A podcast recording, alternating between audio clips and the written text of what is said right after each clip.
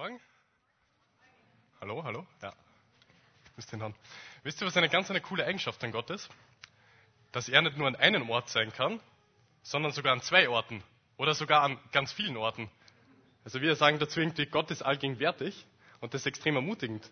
Denn wir dürfen wissen, das, was Gott gerade in Wien tut, wo er gerade anwesend ist beim Awakening, das kann er genauso bei uns tun. Und auch bei uns ist er anwesend und auch bei uns kann er Menschen berühren. Genau, also er ist nicht nur in Wien, sondern er ist in der Steiermark. Und apropos Steiermark, ähm, kennen die Steirer unter euch das Wort Obersekierer? Äh, mal vielleicht ein kurzes Handzeichen, wer kennt das Wort Obersekierer? Okay, also manche zeigen auf, viele nicht. Ich will euch das kurz erklären. Ein Obersekierer, das ist so eine Person, die, der so ein bisschen in die Finger juckt, andere Leute zu, zu ärgern. Also die so ein bisschen Freude daran hat, äh, Leute zu ärgern und äh, Leute auf die Palme zu bringen. Und meine Mama, die hat ja vier Burschen auf die Welt gebracht. Und 1995 hat es einen Burschen auf die Welt gebracht, nämlich einen Obersekierer. Und den hat es den Namen David gegeben. Und bei, bei, uns daheim war das halt oft so, wenn mir ein bisschen langweilig geworden ist, dann ist halt die Obersekierer-Seite von mir rausgekommen und ich habe angefangen, so meine Brüder ein bisschen zu sticheln, so ein bisschen zu reizen. So, äh, äh, ich weiß nicht, so ihnen ein bisschen was Schlechtes zu tun, nicht so viel, dass die Eltern merken, aber auch nicht so wenig, dass sie es kalt lässt. Und habe dann, drauf, hab, hab darauf gewartet, wie sie so reagieren. Und meine Brüder, die haben sich das natürlich nicht gefallen lassen können und haben mir noch eins obendrauf gegeben. Das heißt, wenn ich so eine, ich weiß nicht, eine blöde Meldung lassen habe, dann haben sie mein Spielzeug kaputt gemacht. Und ich habe das natürlich auch nicht auf mir selber sitzen lassen können und habe ihnen was noch Schlechteres getan. Habe ich zum Beispiel ihre Hausübung versteckt oder sowas. Und das hat sie, ihr versteht so, und das hat sie so ein bisschen aufgeschaukelt und ist immer schlimmer geworden und am Ende hat es halt damit geendet, dass jemand ge geweint hat. Also das Ganze ist dann im Chaos ähm, geendet. Und das war natürlich bei uns zu Hause so, aber ich glaube, das ist oft, wie es bei Menschen irgendwie so abläuft. Wenn jemandem etwas Böses tut, dann ist unsere instinktive Antwort, dass wir etwas noch Böseres tun. Wenn uns jemand ein bisschen beleidigt, dann beleidigen wir noch härter zurück. Oder wenn uns jemand einen Schlag auf den Mund gibt, dann hauen wir zwei Schläge zurück. Ähm, wenn wir jetzt in die Bibel hineinschauen, dann glaube ich, dass das bei den Israeliten gar nicht anders gewesen sein wird. Also wenn jemand einen Israeliten was Schlechtes getan hat, dann war seine Reaktion, dass er noch was noch Schlechteres getan hat. Und das hat sich auch wieder aufgeschaukelt und ist in so einer Spirale der Zerstörung und der Spirale des Chaos geändert. Und Gott hat jetzt den Israeliten genau aus dem Grund äh, ein Rechtssystem gegeben. Wir lesen da in, in 2. Mose 21, dass er ihnen ein Rechtssystem gegeben hat, das ähm, diese Spirale des Bösen, diese Spirale des Böses mit noch böserem Vergelten eindämmen soll. Und das war ein absolut faires Rechtssystem, weil der Grundsatz von diesem Rechtssystem war Auge um Auge, Zahn um Zahn. Das heißt, wenn jemand, ähm, ich weiß nicht, meinen Esel getötet hat, dann hat er mir den Esel ersetzen müssen, dass ich mir einen neuen Esel kaufen kann. Oder wenn mir jemand eine Hand abgeschlagen hat, dann ist ihm auch die Hand abgeschlagen worden. Das ist absolut fair gewesen. Ja. Das heißt, das so das Prinzip dahinter war, die Strafe, die war verhältnismäßig zur Tat. Und wir springen jetzt, biblisch gesehen, 1300 Jahre nach vorne, nämlich in der Zeit, in der Jesus angefangen hat zu lehren. Und also Jesus hat äh, viele Predigten gehalten, aber wir wollen uns eine ganz bestimmte Predigt anschauen ähm, und einen, einen ganz bestimmten Teil aus dieser Predigt nämlich eine Predigt, wo er zu seinen Nachfolgern gesprochen hat, die Bergpredigt. Und da heißt es in Matthäus 5, 38, 40, da spricht Jesus, ihr wisst, dass es heißt, Auge um Auge, Zahn um Zahn. Ich aber sage, setzt euch nicht zur Wehr gegen den, der euch Böses antut. Im Gegenteil, wenn dich jemand auf die rechte Backe schlägt, dann halt ihm auch die linke hin. Wenn einer mit dir vor Gericht gehen will, um zu erreichen, dass er dein Hemd bekommt, dann lass ihn auch den Mantel. Es ist im ersten Moment mal sehr herausfordernd, was Jesus hier sagt.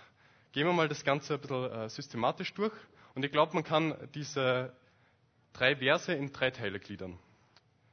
Nämlich der erste Teil, da bezieht sich Jesus auf dieses Rechtssystem, das Gott gegeben hat, also auf 2. Mose 21.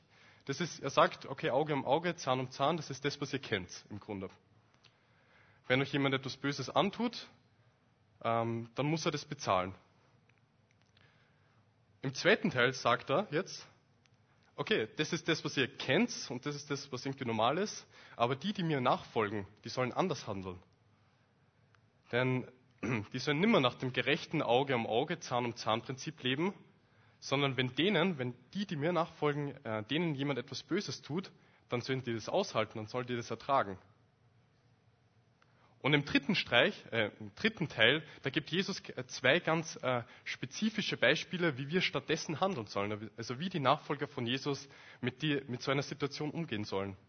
Und da haben wir diese Be zwei Beispiele. Und das erste Beispiel, das ist, glaube ich, fast jedem bekannt, das ist nämlich das bekannte Beispiel vom Backenstreich. Das heißt, wenn dir jemand auf die rechte Backe haut, dann halt ihm auch die linke hin. Und jeder Jude hat ge genau gewusst, was mit diesem Backenstreich gemeint ist. Nämlich, da war das so, wenn du jemanden extrem beleidigen wolltest, dann hast du ihm mit der rechten Rückhand eins auf die rechte Backe gegeben. Das war so die höchste Form der, der Demütigung, der höchste Form der Beleidigung, die man geben hat können. Also es war nicht so sehr der, der körperliche Aspekt, dass du jemanden körperlich richtig wehtust, das wäre wahrscheinlich mit der Faust schlimmer gewesen, sondern einfach, dass du jemanden öffentlich ähm, bloßstellst. Und bei den Juden, da hat es eine richtig hohe Strafe drauf gegeben. Also da hat man richtig brennen müssen, wenn man das gemacht hat. Und heute bei uns, in unserem kulturellen Kontext, ist es ja nicht mehr so üblich, dass man jemanden ähm, eine mit der rechten Hand auf die rechte Backe gibt. Aber dieser Begriff, also der Backenstreich, der hat sich trotzdem durchgesetzt. Also ihr kennt vielleicht den Begriff, jemanden eine verbale Ohrfeige geben. Also das bedeutet, jemanden irgendwie öffentlich so richtig bloßzustellen. Und ja, ich, weiß nicht, ob ihr das vielleicht schon erlebt habt, aber wenn die jemand öffentlich irgendwie bloßstellt, wenn die jemand öffentlich voll beleidigt oder runtermacht, das ist wie ein Schlag ins Gesicht. Das tut weh wie ein Schlag ins Gesicht. Und unsere natürliche Reaktion darauf wäre, dass man eigentlich das zurückgibt. Also, dass man sich selber irgendwie so eine gute verbale Ohrfeige überlegt und die, der Person das irgendwie spüren lässt, was sie dir selber angetan hat. Und wisst ihr eigentlich, jemanden öffentlich zu beleidigen ist auch in Österreich rechtlich strafbar. Ich habe mir das einmal angeschaut, ähm, was eigentlich die Strafe ist für so eine öffentliche Beleidigung oder Demütigung. Und das ist ziemlich heftig, weil das kann bis zu drei Monaten Freiheitsstrafe bezahlt werden. Oder eine Geldstrafe von bis zu 180 Tagessätzen. Was immer das heißt, aber ist wahrscheinlich ziemlich viel. Und was Jesus hier aber sagt, ist, okay, mach nicht das, was du vielleicht instinktiv machen würdest, sondern er sagt, Du sollst, wenn, du jemand, wenn jemand dir eins auf die rechte Backe gibt, wenn dich jemand beleidigt, wenn dich jemand demütigt, dann sollst du es nicht heimzahlen, sondern mach dich bereit, weitere Demütigungen zu erdulden. Mach dich bereit, weiter Demütigungen und Beschuldigungen und ähm, Verspottung zu erleiden. Im zweiten Beispiel, das ist so ein Gerichtsbeispiel, ähm, da müssen wir auch ein bisschen den, den kulturellen Kontext ähm, verstehen. Also es war ja, ähm, wenn einer mit dir vor Gericht gehen will, um zu erreichen, dass er den Hemd bekommt, dann lass ihn auch den Mantel. Und im jüdischen Recht war es jetzt so, dass der Gläubiger, also der Gläubiger ist jemanden, der jemanden etwas borgt, der Schulden einfordern kann, der, der hat das Recht gehabt, vom Schuldner ein Pfand zu bekommen. Also eine Garantie, dass er die Schulden vom Schuldner auch zurückbekommt. Und da ist meistens um das Obergewand gegangen. Also hier steht der Mantel, aber im Grunde, die Juden haben so zweiteiliges Gewand gehabt. Einerseits das Untergewand, das ist bei uns die Unterhose und das Unterleiberl. Und das Obergewand, das ist der Mantel, der dich warm hält. Und genau, ähm, der, der Gläubige hat das Recht gehabt, diesen Mantel eben einzufordern als Pfand dafür, dass der Schuldner ihm auch wirklich die Schulden zurückbezahlt. Aber es war auch im äh, Rechtssystem verankert, dass spätestens am Abend der Gläubiger dem Schuldner den Mantel zurückgeben hat müssen. Nämlich einfach, dass die, der, der Gläubiger etwas hat, was ihm warm hält, dass er nicht erfriert. Genau. Also es war auf rechtlichem Weg nicht möglich, dass dieser Mantel, dieses Obergewand, unfreiwilligerweise den Besitzer wechselt. Und Jesus beschreibt hier jetzt ein Beispiel, wo einer herkommt, vielleicht ein Gläubiger, und von dir das Untergewand auf rechtlichem Weg einklagen will. Also der will dich praktisch sprichwörtlich um der Unterhose irgendwie verklagen. Also äh, äh, etwas, was, ich weiß nicht, das ist echt, was Gemeines. Das ist, wer, wer, wer, wer holt sich jemand die Unterhose? Das ist ja, also echt was, was, was Böses eigentlich. Und Jesus sagt hier, okay, reagier nicht darauf, dass du das irgendwie anfechtest, sondern reagiere mit Großzügigkeit drauf. Sag, okay, du willst mein Untergewand, ich gebe dir mein Untergewand. Und ich gebe dir sogar das, was du auf rechtlichem Weg gar nicht erreichen kannst, sondern ich schenke, ich schenke dir nämlich auch meinen Mantel. Und bei beiden dieser Beispiele erkennen wir dasselbe Prinzip, nämlich wenn dir jemand etwas Böses tut, halt es aus. Setz dich nicht zur Wehr und reagier sogar mit Großzügigkeit darauf. Und ich weiß nicht, wie es euch geht, aber instinktiv, als ich den Text gelesen habe, studiert habe, ist in mir so ein bisschen ein abwehrendes Gefühl rausgekommen. Also ich, ich weiß nicht, wie es euch beim Bibelstudium geht. Manchmal äh, lese ich einfach so Sachen und fühle gar nichts. Manchmal lese ich Sachen und bin voll ermutigt und kommen gute Gefühle. Und manchmal lese ich Sachen und da ist bei mir, wow, das geht aber zu weit irgendwie. Ich weiß nicht, wie es euch geht. Vielleicht geht es euch gerade ähnlich. Und da habe ich mir natürlich die Frage gestellt, hey, warum kommt jetzt in mir so ein abwehr, abwehrendes Gefühl da zum Vorschein? Und die Antwort darauf ist, glaube ich, dass Jesus hier zwei Lebensbereiche anspricht, die uns Menschen unglaublich wichtig sind. Nämlich erstens unser Ruf und zweitens unser Vermögen. Wenn, wenn jemand versucht, unseren Ruf zu zerstören oder wenn jemand versucht, uns einen Teil von unserem Vermögen abzunehmen, dann ist unsere instinktive Reaktion, dass wir versuchen, beides zu schützen. Oder? Also zum Beispiel, ich habe jetzt schon öfter so von Erbstreitigkeiten gehört, wo einer äh, der Erben nicht zufrieden war mit dem, was ihm zugeteilt worden ist und dann auf rechtlichen Weg versucht hat, mehr einzuklagen. Und die instinktive Reaktion ist natürlich, man holt sich den besseren Anwalt und versucht das, was dir eigentlich zusteht, ähm, ja, zu gewinnen oder zu erhalten. Beziehungsweise ich weiß genau, wie das ist, wenn dir jemand so verbale Ohrfeige gibt oder wenn jemand die irgendwie beleidigt oder demütigt, die instinktive Reaktion ist, dass ich meinen Ruf wiederherstelle, indem dass ich den anderen zurückbeleidige und den anderen genauso schlecht dastehen lasse, wie er mich dastehen hat lassen. Weil, weil in uns irgendwie so das Prinzip verankert ist, wir wollen uns ja nicht ausnutzen lassen, wir wollen ja nicht der, der Depp von Dienst sein, oder? Mit dem jeder machen kann, was er will. Aber Jesus ermutigt seine Jünger und vielleicht sogar einen Schritt mehr, er fordert seine Jünger sogar auf, anders zu reagieren. Nämlich nicht, dass sie nach dem Prinzip Auge um Auge, Zahn um Zahn reagieren, sondern nach dem neuen Prinzip, wenn jemand einen Schneidezahn haben will, dann gib ihm auch deinen Backenband, Backenzahn dazu. Stellt sich einmal vor, was das im Alltag heißen wird. Stellt sich die Situation vor, ihr, ihr seid im Restaurant und ihr habt gut gegessen und vielleicht sogar teuer gegessen und jetzt, äh, ihr ruft den Kellner her, um zu bezahlen. Und der Kellner kommt und ihr bezahlt. Und der Kellner gibt euch 10 Euro zu wenig äh, Rückgeld raus. Also was machen wir dann? Ich glaube, so die ähm, erst einmal die Reaktion wäre, dass wir dem Kellner sagen, hey, du hast uns zu wenig gegeben. Also das ist ja ganz okay und ganz normal. Und meistens, also die allermeisten Kellner, die, denen ist das ja kein Problem und die geben dir dann wirklich das Richtige zurück. Aber stellt sich einmal die Situation vor, Kellner hat einen schlechten Tag gehabt und sieht nicht ein, dass er euch zu wenig Rückgeld rausgegeben hat. Also instinktiv würden wir anfangen, mit dem zu diskutieren und sagen, hey, das geht nicht. Ich, ich, ich habe mein Essen bezahlt und will jetzt auch das ähm, richtige äh, Rückgeld wieder raushaben. Und es kann sein, dass wir sogar zum Streiten mit ihm anfangen. Und vielleicht ruft man dann am Ende sogar einen Chef und der soll ihm einen, einen Schlag hinter die Ohren geben. Das ist das, wo, wie wir instinktiv vielleicht reagieren würden. Aber wenn wir das Prinzip, das Jesus uns hier lehrt, auf den Alltag anwenden, dann würde es vielleicht sogar heißen, zu dem zu sagen, hey, ich weiß, dass du mal zu wenig Rückgeld rausgegeben hast, aber weißt was, es ist okay. Und weißt was, ich will da richtig fettes Trinkgeld geben, einfach damit du einen guten Tag hast.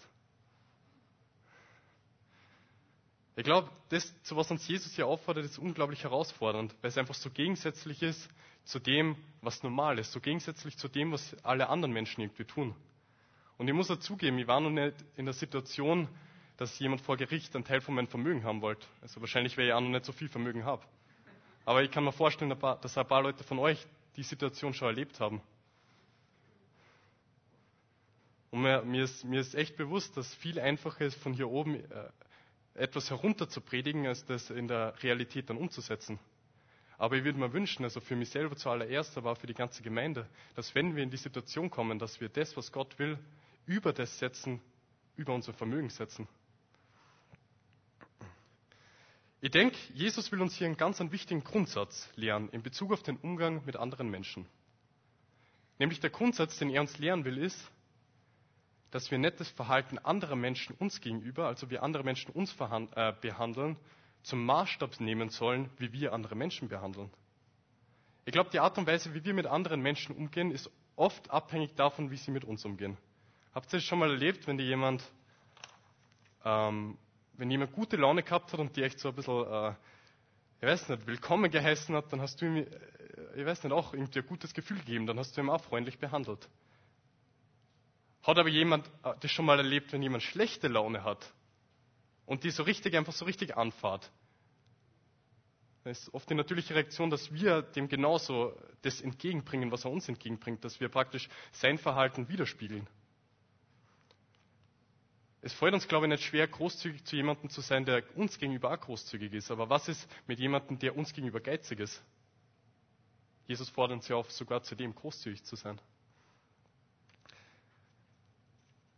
Und ich glaube, dass, dass Jesus will, oder dass das Anliegen von Jesus ist, von Gott ist, und das haben wir heute schon gehört, dass wir frei werden. Und nämlich auch frei von den Launen anderer Menschen uns gegenüber. Das heißt, dass unser Handeln nicht davon bestimmt ist, wie Menschen uns gegenüber handeln, wie die Laune anderer Menschen ist. Praktisch werden seine Nachfolger beschimpft, dann halten sie es aus und sind weiter freundlich. Oder versucht jemanden seinen Nachfolgern Geld abzuknöpfen, dann halten sie es aus und reagieren mit Großzügigkeit drauf.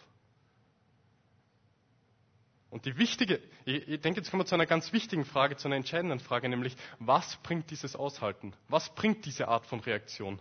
Ist es nicht irgendwie ein Anlass für die Leute, dass sie noch mehr Böses tun, wenn sie wissen, sie kommen mit allem durch, was sie machen? Ich glaube, das ist eine wichtige Frage, die man stellen dürfen und stellen müssen. Und ich denke, dass wir die Antwort auf die Frage in Römer 12, 17 finden. Wenn dein Feind hungrig ist, gib ihm zu essen. Und wenn er Durst hat, gib ihm zu trinken. Ein solches Verhalten wird ihn zutiefst beschämen. Lass dich nicht vom Bösen besiegen, sondern besiege Böses mit Gutem. Und wir sehen, Paulus greift hier wieder das Prinzip von Jesus auf. Wenn dein Feind, also der Feind, der, der das Schlechtes getan hat, wenn der in einer schwachen Situation ist, wenn er Durst hat und hungrig ist, dann nutzt die Situation nicht aus und gib ihm das zurück, was er dir angetan hat, sondern reagier mit Großzügigkeit drauf und gib ihm zu essen und gib ihm zu trinken. Und dieses Verhalten, das schreibt Paulus, dieses Verhalten wird ihn zutiefst beschämen. Und ich bin mir sicher, dass Paulus nicht meinte, dass dieses Beschämen darauf bezogen ist, wir sollen alles probieren, wir sollen so großzügig sein, damit sich unser Feind richtig schlecht fühlt und das ist dann seine Strafe. Ich glaube, Paulus hat vielmehr die Absicht oder die Hoffnung, dass wenn wir mit Gutem auf Böses reagieren, wenn wir mit Großzügigkeit auf Böses reagieren, dass Menschen beschämt sind über eigenes Verhalten und so zu Gott umkehren. Ich meine, was bewirkt es, wenn wir Böses mit Bösen vergelten? Angenommen, der Andreas beleidigt mich und ich beleidige ihn Andreas richtig zurück. Wird es dann bei Andreas irgendwas verändern? Wird er sich denken, boah, das hat jetzt so wehgetan, was der David gesagt hat, ich werde nie jemand, nie wieder jemand irgendwen beleidigen? Ich, denke, das hat ganz genau den umgekehrten Effekt, sondern dass er böse ist und weiterhin Leute beleidigt. Wenn ich meinem Feind einen aufs Maul gebe, so wie er, mir eine aufs Maul geben hat, wird das dann unsere Feindschaft beenden irgendwie? Werden wir dann sagen, okay, jetzt sind wir quitt? Ich glaube nicht, das wird unsere Feindschaften irgendwie noch mehr anfachen. Aber wenn ich jemanden so richtig schlecht behandle, also so, so, so richtig mies, und die Person mir gegenüber aber freundlich bleibt und sogar vielleicht sogar großzügig zu mir ist, vielleicht mich zum Essen einladet, ich bin mir sicher, das wird was in mir bewegen. Und vielleicht würde ich sogar zur Einsicht kommen, hey, äh, so wie ich handle, so wie ich Böses tue, das ist eigentlich nicht das, was ich tun will. Ich, ich will eigentlich gar nicht so leben. Und wenn ich dann zu der Person gehe und frage, hey, warum handelst du so anders? Warum reagierst du mit Bösem, das das ich dir angetan habe? Warum reagierst du mit Guten drauf? Und die Person, die kann dann auf Jesus zeigen und sagen, als wir nichts von Jesus wissen wollten, da ist er zu uns gekommen, obwohl er, obwohl er nicht musste. Als wir Jesus geschlagen haben, da hat er sie nicht gewehrt, obwohl er sie wehren konnte. Und als wir ihn gekreuzigt haben, als wir ihn getötet haben, da hat er für uns gebetet. Und obwohl wir es nicht verdient haben, hat er, hat er uns ein neues Leben geschenkt. Wir wollen also Ungerechtigkeit ertragen und auf Böses mit Guten reagieren in der Hoffnung, dass die Menschen ein Stück weit erkennen, wie Gott ist. Wir wollen so reagieren in der Hoffnung, dass sie umkehren zu Gott. Also wir sehen also, das Ertragen vom Bösen, zu dem uns Jesus auffordert, ist kein zähneknirschendes, boah, ich muss das tun und es ist so schwer und eigentlich ich es nicht tun, aber es steht halt in der Bibel, sondern vielmehr eine Nächstenliebe. Eine Nächstenliebe und eine Hoffnung für die Person. Und ich glaube, es steht nicht umsonst in Korinther 13, 7. Die Liebe erträgt alles. In jeder Lage glaubt sie, immer hofft sie, allem hält sie stand. Wir wollen jetzt ein bisschen weitergehen im Text. Nämlich die Verse 43, 44 anschauen in Matthäus 5 in der Bergpredigt. Jesus spricht wieder. Ihr wisst, dass es heißt, du sollst deine Mitmenschen, oder in anderer Übersetzung heißt deine Nächsten, du sollst deine Nächsten lieben und du sollst deine Feinde hassen. Ich aber sage euch, liebet eure Feinde und betet für die, die euch verfolgen. Und der erste Vers, der scheint ja ein bisschen widersprüchlich. Also einerseits, wir sehen, okay, Nächsten lieben, aber Feinde hassen. Und was hat es jetzt mit dem Feinde hassen da auf sich? Wenn wir zurück in die Bibel schauen, in 3. Mose 19 gibt Gott den Israeliten das Gebot.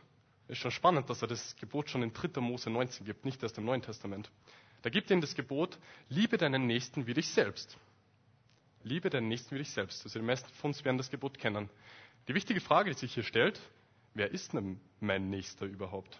Das kann man ja auf unterschiedliche Weisen sehen. Wenn ich zum Beispiel meine geografische Brille aufsetze, ich bin ja irgendwie Geograf, dann würde ich sagen, okay, mein Nächster ist der Norbert. Norbert, ich liebe dich. Hammer. Wenn ich jetzt auf eine persönliche Ebene gehe und sage, okay, äh, mein Nächster ist der, der mir persönlich irgendwie nahe steht, dann würde ich vielleicht sagen, Andreas, ich liebe dich. Für die Pharisäer, die haben das auf diese Weise ausgelegt, dass die Nächsten, also die, für die sie das Gebot der Nächstenliebe anwenden, die waren, mit denen sie glaubensmäßig auch verbunden waren. Das bedeutet die Personen, die die Gesetze genauso treu gehalten haben wie sie. Das heißt, für die Nächsten waren die Pharisäer und die Schriftgelehrten, die Pharisäer und die Schriftgelehrten. Das heißt, dass die, die sie es halt gut behandeln haben sollen, die, die sie lieben haben sollen, das waren ihre eigenen Homies. Die anderen, die halt nicht so gesetzestreu gelebt haben, die haben sie verachtet. Also sie haben sich irgendwie besser gefühlt. Wir halten die Gesetze ein, die anderen tun es nicht, die verachten wir. Und die anderen, das waren ja alle anderen Israeliten, die halt nicht so gesetzestreu gelebt haben. In der Bibel wird oft äh, als Beispiel die Zolleinnehmer ähm, zum Beispiel genannt. Also in der, in der Zeit waren die Zöllner als die bekannt, die andere irgendwie ausnehmen. Das hat sich heute wahrscheinlich geändert. Ähm, aber in der Zeit war das so, dass die halt ja irgendwie nicht so gesetzestreu gelebt haben, ein bisschen die Gesetze vernachlässigt haben. Und die Folge von diesem Verachten der Sünder, also die Pharisäer, das waren die, die Gesetze gehalten haben, und die anderen, das waren die Sünder, die Folge von dem Verachten war eine Feindschaft zwischen den beiden. Und die Feindschaft war teilweise so stark, dass die sogar stärker war als die Feindschaft zwischen den Juden und Nichtjuden. Und nach der Meinung der Pharisäer war die Feindschaft zwischen denen, die die, die Gesetze gehalten haben, und die, die die Gesetze nicht gehalten haben, sogar von Gott gewollt. Und von, von daher kommt ähm, dieser Glaube, nämlich liebe deinen Nächsten und hasse deine Feinde. Und Jesus greift diesen ähm, Glauben, der damals in dieser Kultur so ein bisschen verbreitet war, wieder auf, aber schlägt eine andere Richtung ein. Er sagt nämlich, okay, ähm, ihr wisst, wie es heißt und ihr kennt es, also liebe deinen Nächsten und hasse deine Feinde. Ich aber sage euch, Liebet eure Feinde und betet für die, die euch verfolgen. Und ich denke, also Verfolgung, das ist wahrscheinlich so der höchste Grad von Feindschaft, den es gibt. Also ich glaube, nirgendwo zeigt sie mehr Hass, als wenn du Menschen für das verfolgst, einfach was sie sind oder was sie glauben, wenn du sie einsperrst und tötest. Heutzutage bei uns in Österreich ähm, ist dieser Feindesbegriff ja gar nicht so verbreitet. Ich habe mal überlegt, ob ich irgendwann einmal so Feinde gehabt habe bin dann drauf gekommen, mir ist jetzt nichts, keine Personen eingefallen. Also vielleicht sind Feinde der Montagmorgen oder der Wecker in der Früh. Aber so richtig ähm, persönliche oder Personen als Feinde sind mir keine eingefallen. Ich weiß nicht, wie es da euch geht. Wenn wir aber jetzt diesen Feindesbegriff so ein bisschen ausdehnen und Feinde als Gegenteil von Freunde sehen, Das heißt Personen, die uns absolut nicht sympathisch sind, die mit denen ich weiß nicht, vielleicht hat es den Grund, dass die Charaktereigenschaften nicht so cool sind, die, die mag ich nicht so, oder dass die Ansichten von der Person ganz anders sind als die Ansichten, die ich habe, oder ähm, dass die Person mir wirklich schlecht behandelt. Also Personen, denen wir instinktiv keine warmherzigen Gefühle entgegenbringen würden, sondern eigentlich ganz genau das Gegenteil. Vielleicht definieren wir Feinde heute mal so. Und möglicherweise habt ihr jetzt schon einige Personen im Kopf, die das sein könnten. Vielleicht ist der Arbeitgeber, der euch ungerecht behandelt, oder der Professor oder der Lehrer. Vielleicht ist aber der, der Nachbar, der, wegen jener, der sich wegen jeder Kleinigkeit irgendwie beschwert bei euch. Möglicherweise seht ihr den als Feind. Oder möglicherweise ist eine Person, die politische Ansichten hat, die ihr selber gar nicht so vertretet. Vielleicht seht ihr die Person als Feind. Oder möglicherweise ist eine Person, die euch was wirklich Böses getan hat. Und Jesus fordert jetzt seine Nachfolger auf, auch oder vielleicht sogar gerade diese Menschen zu lieben und für sie zu beten. Und für sie zu beten. Ich glaube, das ist ein wichtiges Wort. Betet für die, die euch verfolgen. Damit ist nicht gemeint, okay, ich bete dafür, dass der Person, die mir Böses tut, ganz schlecht geht und dass die, dass die von Gott bestraft wird. Bitte Gott macht, dass die bestraft wird, sondern ganz im Gegenteil. Ich bete für jemanden. Gott segne das Leben von der Person. Gott gibt der Person weise Entscheidungen. Gott, bitte, mach, dass die Person zu dir umkehrt. Das ist für jemanden beten. Sicher sehr herausfordernd, wenn es um Feinde geht. Ich lese ein bisschen weiter, die Verse 46 bis 48. Da steht, wenn ihr nur die liebt, die euch Liebe erweisen, was für einen Lohn habt ihr dann zu erwarten? Tun das nicht sogar Leute wie die Zolleinnehmer? Und wenn ihr nur zu euren Brüdern freundlich seid, was tut ihr damit Besonderes? Tun das nicht sogar die Heiden, die Gott nicht kennen? Ihr aber sollt vollkommen sein, wie euer Vater im Himmel vollkommen ist. Wenn wir das Gebot der Nächstenliebe nur auf Menschen anwenden, die uns nahestehen, also Menschen, die uns sympathisch sind, Menschen, die vielleicht von unserer Familie sind, äh, die unsere Freunde sind, dann ist das, glaube ich, echt extrem gut. Das soll man auch machen, aber es ist nichts Besonderes. Weil sogar die Leute, die Gott nicht kennen, machen dasselbe, würde ich mal sagen. Seine Nachfolger, Jesus fordert seine Nachfolger auf, nicht das Normale zu tun, sondern das Besondere zu tun. Und das, also das Normale ist ja, seine Freunde zu lieben und seine Feinde zu hassen. Also das ist das, wie wir instinktiv irgendwie mit anderen Leuten umgehen. Vielleicht anders ausgedrückt, die, die uns gut behandeln, die, die uns nahestehen, die behandeln wir auch gut. Aber die, die uns schlecht behandeln, die behandeln wir kalt oder abweisend oder halt nicht so warmherzig. Das Besondere, zu dem uns Jesus auffordert, ist aber, keinen Unterschied zwischen Freunde und Feinde zu machen, sondern Feinde mit der gleichen Liebe, mit der gleichen Warmherzigkeit und mit der gleichen Großzügigkeit zu behandeln wie Freunde. Um das Prinzip zu verdeutlichen, nehmen äh, wir nur ein Beispiel von Jesus her, das wir bisher noch nicht erwähnt haben. Das ist äh, Matthäus 5, 41. Genau, da habe ich eine Folie dazu. Jedenfalls da steht, wenn jemand von dir verlangt, eine Meile zu gehen, dann geh zwei mit ihm. Stellt sich mal vor, ihr, ihr habt einen Bauernhof zu Hause, vielleicht haben das manche von euch, und ihr habt gerade Feldarbeit zu tun. Und es ist so richtig heiß, so ein richtig schöner heißer Tag wie heute, und ein Freund von euch kommt mit einem richtig fetten, schweren Rucksack zu euch. Und der Freund fragt euch, äh, boah, kannst du vielleicht mit mir die nächsten 1000 Meter mitgehen und den Rucksack für mich tragen? Ich glaube, die meisten von uns ähm, würden sagen, ja, du bist mein Freund, das mache ich gern mit dir. Und wenn es sogar ein sehr guter Freund ist, dann würde man sogar sagen, hey, ich gehe nicht nur den halben Weg mit dir, sondern ich gehe den ganzen Weg mit dir und hilf dir den ganzen Weg. Das wäre das Normale, weil Freunden hilft man ja. Das würden wahrscheinlich die meisten Menschen tun. Aber Jesus bezieht sich in dem Beispiel nicht auf einen Freundschaftsdienst. In einer anderen Übersetzung heißt es, wenn von euch jemand verlangt, eine Meile Frontdienst abzuleisten. Ich glaube sowas. Jedenfalls im römischen Reichssystem, also unter dem ähm, die Juden ja waren, weil sie von den Römern besetzt waren, da hat es ein Gesetz gegeben, das dich zur Transportpflicht ähm, verpflichtet hat. Das hat bedeutet, wenn ein römischer Beamter zu dir gekommen ist und gesagt hat, hey, ich ähm, will, dass du mir hilfst beim Transporttragen, dann hast du das machen müssen. Und das war halt extrem unbeliebtes Gesetz, irgendwie extrem, ich weiß nicht, anstrengend, weil einerseits hast du deine eigene Arbeit vernachlässigen müssen und die Arbeit hat ja auch getan werden müssen. Und andererseits war es extrem anstrengend, in der Hitze von Israel da mal eine Meile zu gehen mit einem schweren Rucksack von einem römischen Beamten. Das muss man ja mal machen. Das Normale in dem Fall wäre, wenn der römische Beamte herkommt und sagt, hey, geh eine Meile mit mir, das Normale wäre, eine Meile mit ihm zu gehen. Und Zähne knirschen, den Rucksack zu tragen und sich zu denken, der blöde römische Beamte, warum macht er das jetzt?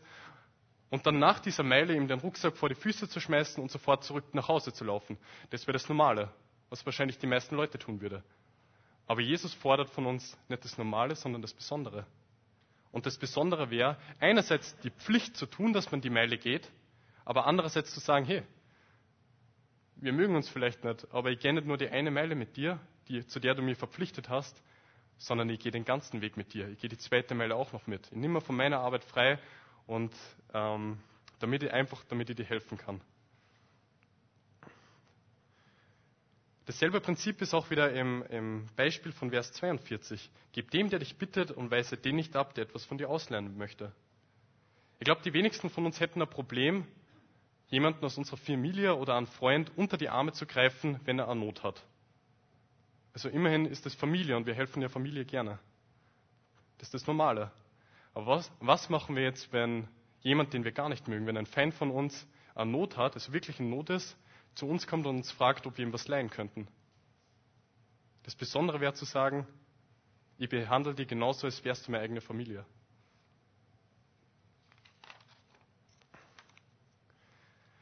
Jesus sagt prinzipiell, also wenn ihr eure Feinde liebt, wenn ihr eure Feinde liebt, wenn ihr das Besondere tut, damit, jetzt kommt der Vers 45, damit erweist ihr euch als Söhne eures Vaters im Himmel. Denn er lässt seine Sonne über Bösen und Guten aufgehen und lässt es regnen für Gerechte und Ungerechte. Was hier steht ist, indem wir das tun, was Gott auch tut, erweisen wir uns als Söhne unseres Vaters. Für die, die es nicht wissen, mein, Vater, also mein, mein, leiblicher Vater, der hat in Oberösterreich zu Hause so einen Obst- und Gemüsestand. Und der läuft ziemlich gut, weil mein Vater, der hat so ein bisschen äh, eine Hand fürs Geschäft und er hat halt auch eine Hand, wie er mit seinen Kundschaften umgeht. Also er macht das echt gut. Und wir, die Söhne, wir haben öfter mal bei unserem Vater im Geschäft ausgeholfen. Und mein älterer Bruder, der Christian, der hat genauso so eine Hand für die Kundschaft gehabt.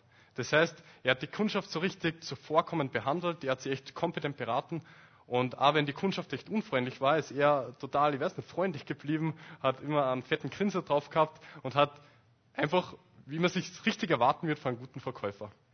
Und dann ist eben ganz oft passiert, dass Leute, Kundschaften zu ihm hingekommen sind und gesagt haben, boah, du bist der Sohn deines Vaters, du bist, bei dir sieht man, dass du ein Röbelbur bist, so in die Richtung. Und ich denke, so ist es auch mit Gott und uns. Also Gott hasst Unrecht und Ungerechtigkeit mehr als jeder von uns. Das ist äh, keine Frage. Aber trotzdem lässt er es regnen für die, die Böses tun und für die, die Gutes tun. Und er lässt für die Sonne aufgehen, seine Sonne aufgehen, für die, die ähm, Ungerechtes tun und für die, die Gerechtes tun. Also die Bösen, die, die Böses tun, genießen dieselben Vorteile oder Vorzüge der Schöpfung wie die, die Gutes tun. Und da fragt man sich vielleicht manchmal, wäre es nicht einfach fairer, wenn die, die Böses tun, sofort für das bestraft werden, was sie halt getan haben? Warum, warum kann Gott nicht nach dem Prinzip vorgehen? Aber das macht Gott ja nicht, oder? Wenn er so handeln würde, dann wäre ich zum Beispiel nicht da. Ich habe schon viel Böses getan. Na, Gott erträgt das Unrecht von Menschen, um ihnen die Chance zu geben, umzukehren. Es wird einmal Gerechtigkeit geben, Gott wird einmal richten und da wieder Ungerechtigkeit und Böses bestrafen, keine Frage. Aber jetzt ist nicht die Zeit dafür. Jetzt ist die Zeit, wo Gott gnädig ist und großzügig ist, mit Guten und mit Bösen.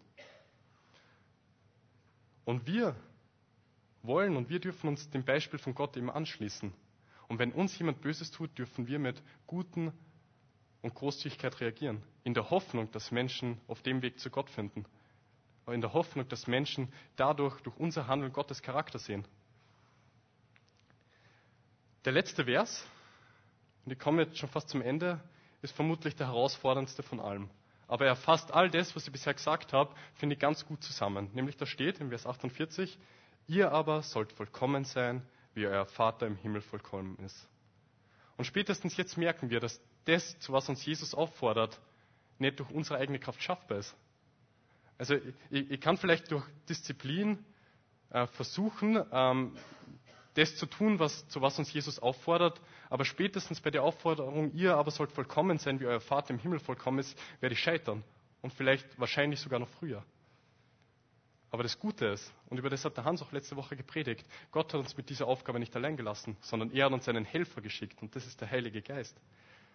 Und der Heilige Geist ist in uns am Werk und hilft uns so zu handeln, wie Gott handelt. Er hilft uns so zu handeln, wie Gott handelt. Eine der ermutigendsten Stellen in der Bibel in dem Kontext ist für mich Philippa 2,13. Und da steht, Gott selbst ist ja in euch am Werk und macht euch nicht nur bereit, sondern auch fähig, das zu tun, was ihm gefällt. Ich glaube, im ersten versetzt uns der Heilige Geist in die Lage, Menschen, die uns Böses getan haben, zu vergeben. Weil ich glaube, das ist einmal die, die Basis oder die Grundvoraussetzung, dass wir unsere Feinde auch wirklich lieben können. Wenn wir unseren, unseren Feind vergeben haben, dann ist es nicht äh, ein Zähneknirschen, dann ist es nicht, boah, ich muss das tun, weil es in der Bibel steht, aber eigentlich will ich es gar nicht tun. Sondern wir, wenn wir ihn vergeben haben, versetzt es uns in die Lage, sie wirklich zu lieben. Es versetzt uns in die Lage, dass wir sagen, hey, ich, ich will das machen, was da in der Bibel steht. Ich will das machen, zu dem uns Jesus auffordert, weil ich erkenne, dass das das Gute ist. Und im nächsten Schritt versetzt uns der Heilige Geist, glaube ich, auch in die Lage, das tatsächlich die Aufforderungen Schritt für Schritt zu erfüllen. Er versetzt uns in die Lage, dass wir wirklich mit authentisch, mit ganzem Herzen unsere Feinde lieben wollen. Dass wir wirklich, wenn uns jemand Böses tut, wir mit Großzügigkeit antworten können. Und ja, ich will mit der Ermutigung auch äh, enden, weil aufgrund dessen, dass Gott uns den Heiligen Geist gegeben hat, brauchen wir nicht verzweifeln, wenn wir uns die Bergpredigt durchlesen, brauchen wir uns nicht denken, boah, das schaffe ich sowieso nicht, sondern wir dürfen auf den Heiligen Geist vertrauen, auf den Helfer, den Gott uns gegeben hat. Auf den Helfer, den Gott uns gegeben hat, damit wir fähig werden zu dem, was Gott auch tut. Und genau, ich will jetzt einfach im Gebet enden und dann kann das Lobpreisteam eh auf die Bühne kommen. Jesus, ich möchte danken für das, wie, wie du mit uns umgegangen bist. Als wir die abgelehnt haben, warst du trotzdem da und hast irgendwie alles in Bewegung gesetzt, damit wir gerettet werden. Und Vater, ich möchte bitten, dass, dass du uns wirklich in die Lage versetzt, so mit anderen Leuten umzugehen. Du weißt, wie schwierig das ist, wenn, wenn uns irgendwer Böses tut, äh, dass wir mit Gutem darauf reagieren. Aber ich möchte bitten, dass wir nicht normal leben, so wie jeder andere auch handeln wird, sondern dass wir, du uns wirklich in die Lage versetzt, das Besondere zu tun. Dass du uns in die Lage versetzt, so zu handeln, wie du handeln würdest. Danke, Vater, für deine Hilfe bei der Sache. Amen.